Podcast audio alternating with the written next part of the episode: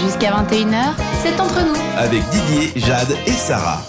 C'est entre nous, on n'est pas seulement avec euh, Didier, Jade et Sarah, mais on a un invité de marque ce soir, c'est Bernard Rappa qui est avec nous pour parler du chanvre et de toutes les questions qu'il y a autour, la légalisation. C'est notre question du soir, est-ce qu'il faut légaliser le chanvre en Suisse? Alors, euh, qu'est-ce qu'on pourrait dire aux personnes qui sont réticentes et qui ont peur euh, de cette légalisation, par exemple je vous avoue que je suis allée à Amsterdam euh, ce week-end et euh, enfin sentir plutôt, parce qu'entendre, on n'entend pas cannabis. Ça dépend, hein, suivant la variété que tu as fumé, ah tu peux les gens qui, tu peux le qui- voir. qui sont ouais. high peut-être, on les entend un petit peu, ceux qui sont ouh, je fais la fête. Mais euh, non, je voulais plutôt, on sent cette odeur un peu euh, partout. C'est vrai qu'on se dit, si tout d'un coup en Suisse, ben ça sent partout comme ça, euh, cette odeur de, de chanvre, et on n'a peut-être pas envie, euh, enfin. Qu'est-ce qu'est-ce qu'on peut faire aussi pour protéger plus les jeunes Ça, on en a un peu parlé tout à l'heure. Toi, tu C'est- fais l'avocat du diable et puis moi, je fais l'autre avocat, mais du coup, ça sent déjà partout la clope. Donc, Ouais, mais la alors justement, déjà la clope, alors si on y ajoute en plus le chanvre, tu t'imagines, Mais les gens ils un disent... peu plus douce quand même, d'accord. Après, voilà, les goûts et les couleurs, c'est chacun. On discute pas. ouais. Mais si voilà, on a, on a un peu parlé un peu de la question par rapport aux jeunes, on s'est rendu compte qu'en fait c'est l'interdit qui attire plus les jeunes.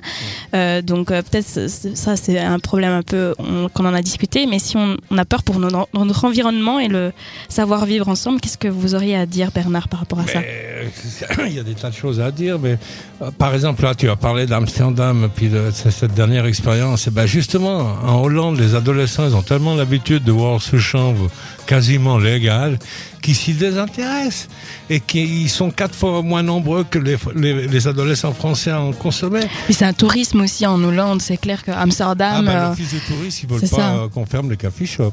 ça c'est ça.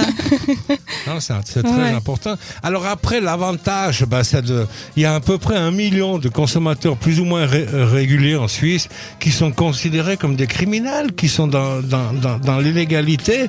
Bah, ces gens-là, ils aimeraient bien pouvoir euh, fumer leur joint comme on peut boire un, un verre de bon vin, quoi. Réglementer euh, ce marché, c'est un intérêt pour l'État. Ça, ça permet de, de développer une économie, de, de faire vivre des, des milliers, de créer des milliers des milliers d'emplois. C'est tout bénéfice. Et puis c'est aussi beaucoup moins de répression euh, par rapport à, ce champ. C'est une économie au niveau de, des frais de, de prison, de jugement, de, de police, de répression et j'en passe. Et puis après, il y a aussi euh, l'opportunité du- d'un- d'une nouvelle source de revenus pour nos agriculteurs.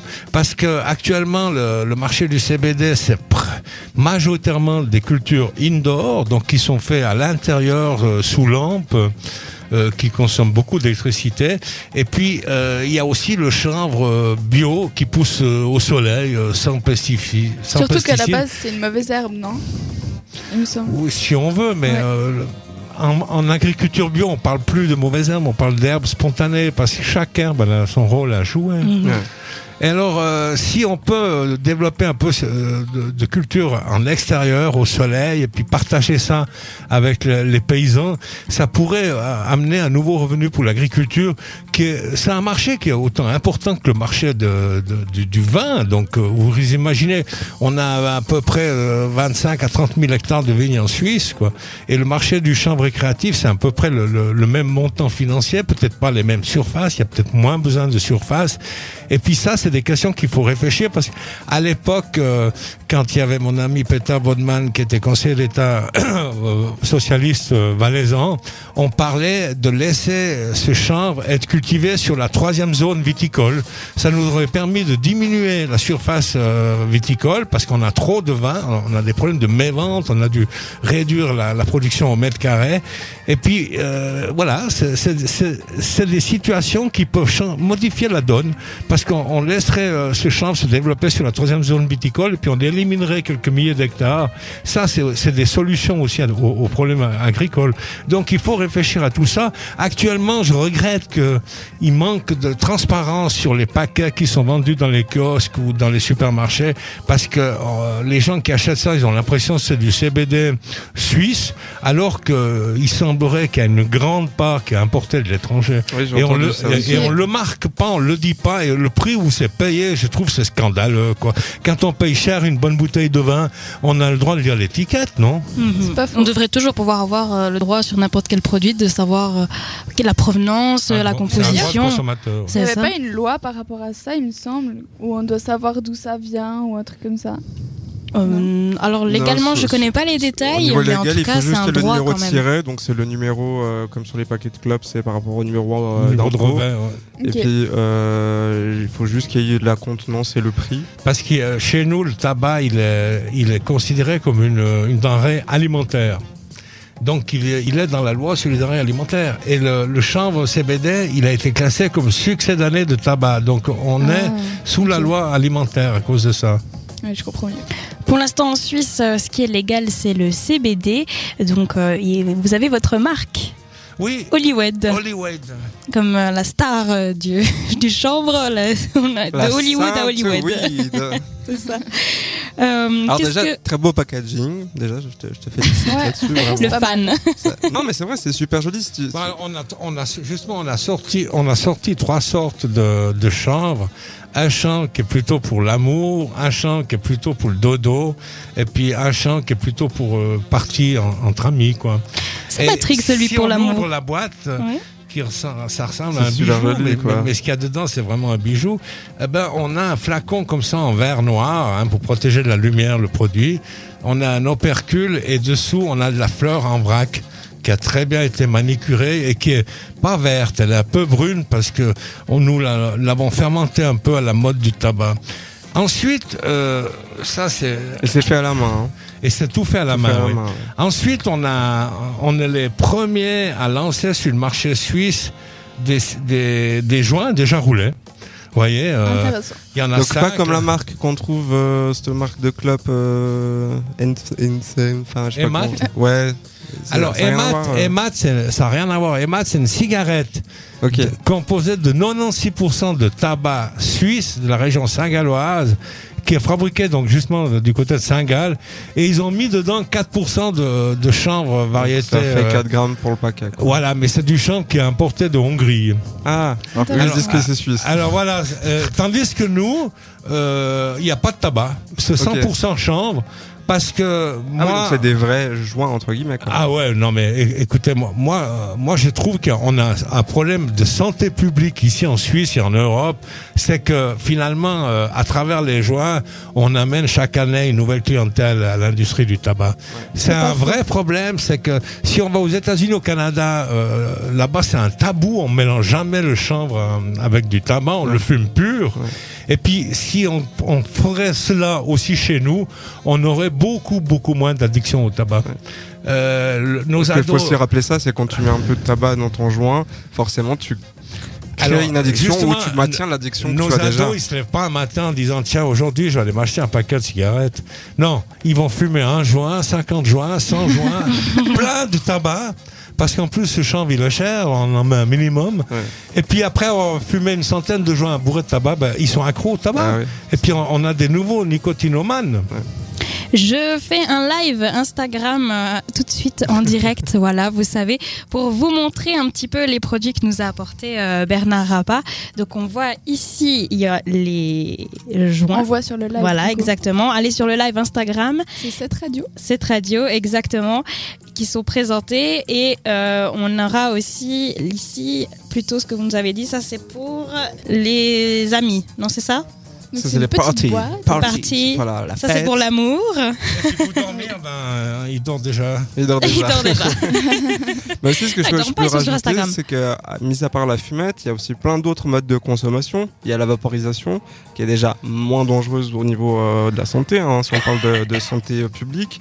Et puis, il y a aussi euh, le fait de la consommer euh, oralement, de la manger Bien sûr. en, en faisant des gâteaux, des biscuits, des chocolats. Des huiles, non Des huiles, on peut trouver des huiles de CBD. Enfin, il y a plein, pléthore de la moyens ti- de la tisane, hein. La tisane. Donc le chanvre, on peut le boire, le manger, le fumer, euh, on peut même peut le prendre faire. sous forme de suppositoire. Oui, c'est vrai Il y a enfin, une des marques qui, qui fait, qui propose des suppositoires, mais on peut les fabriquer nous-mêmes aussi. Enfin, c'est, On peut tout faire. on, peut, on peut tout faire. Voilà.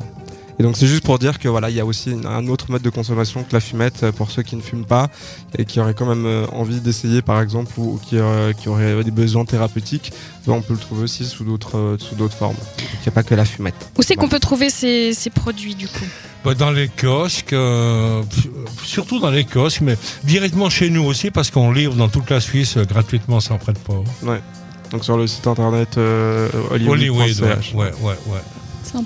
Merci beaucoup Bernard euh, par rapport à, ces produits.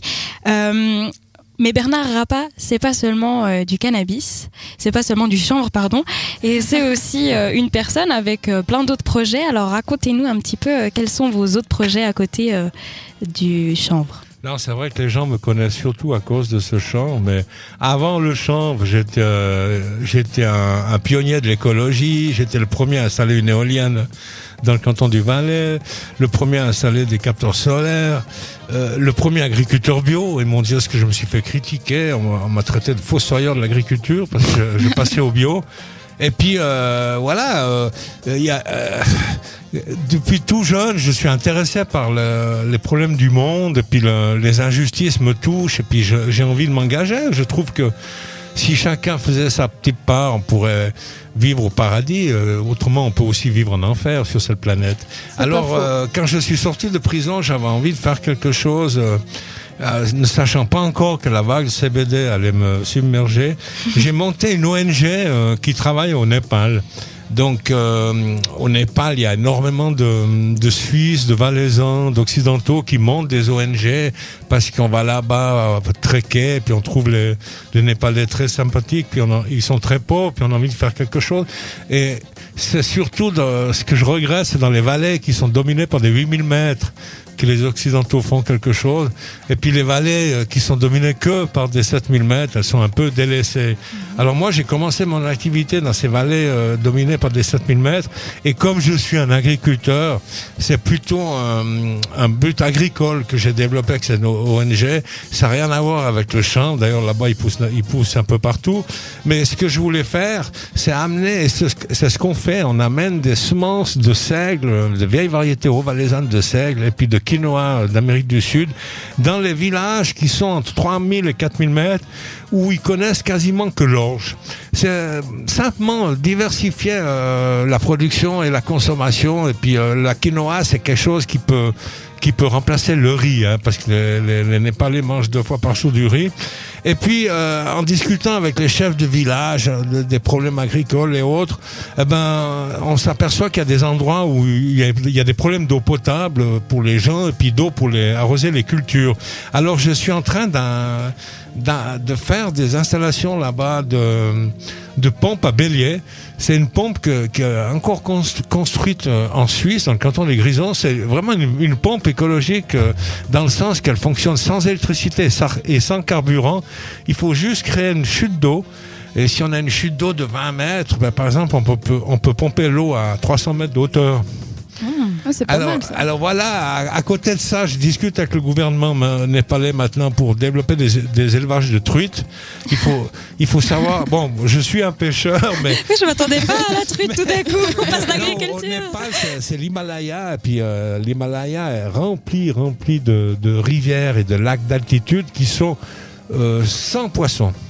Alors, euh, pour, pour- tout simplement parce qu'il n'y a personne qui en a amené. hein. Les, les poissons, ils tombent pas des nuages. Mais ils ils viennent ont- pas par eux-mêmes. Ils ont des, ils ont au moins 200 sortes de, poissons au Népal, mais c'est des poissons d'eau tempérée, d'eau chaude. Euh, le Népal, ça, va de 100 mètres au-dessus du niveau de la mer jusqu'à 8800 mètres. Et puis le- leurs poissons remontent les rivières jusqu'à 2000, 2002 comme ça, mais ils ne vont pas au-delà parce que les eaux sont trop froides. Et c'est pour ça qu'on a des projets d'élevage de truites là-bas parce que la truite, elle risque pas d'embêter les espèces locales parce que la truite, elle, elle, elle se sent pas bien dans les eaux qui sont tempérées, donc elle resterait dans les eaux froides. Hmm. Intéressant. Alors on a un projet là euh, de nourrir ces truites euh, avec des insectes et puis des petits poissons plutôt que des granulés qui sont composés de poissons sauvages de la mer. Il y a une raison particulière pourquoi le, le Népal plutôt qu'un autre pays? Ou Comment vous êtes tombé amoureux de ce pays-là? Ben, allez, dans les années 70, je me suis tout de suite engagé euh, dans des causes, en politique, j'ai milité à droite à gauche, tandis que mes copains hippies, ils partaient en autostop euh, en Inde et au Népal. On allait à Katmandou parce qu'il y avait des magasins qui vendaient du hashish dans, dans la rue, euh, en voiture, voilà. Et puis, moi, c'est seulement dans les, en 93 que j'ai mis les pieds la première fois dans ce pays et j'ai été complètement euh, séduit, quoi. Je- vraiment, j'adore ces Népalais. Ils sont tellement tolérants entre eux, entre leurs diverses religions. J'ai jamais vu de, de bagarres, de gens agressifs. Euh, j'ai- J'aime bien leur façon d'être et de vivre. Et c'est un pays tellement pauvre, tellement pauvre. Et j'ai eu l'occasion d'être là-bas en 2015 quand il y a eu les deux séismes. J'ai atterri euh, entre les deux séismes, puis j'ai, Eh j'ai ben. vu, j'ai vu vraiment qu'est-ce que c'est un séisme. Quoi. C'est vraiment Mhm. incroyable ce qui s'est passé là-bas. Eh ben, ces gens, euh, même devant leur maison complètement écroulée, euh, ils avaient le sourire. Quoi. Mhm. C'est une belle philosophie, une belle culture. Moi, je, vous- je vous coupe juste Oui. trois, trois, trois, trois petites secondes, juste le temps de, de, de donner l'heure en fait.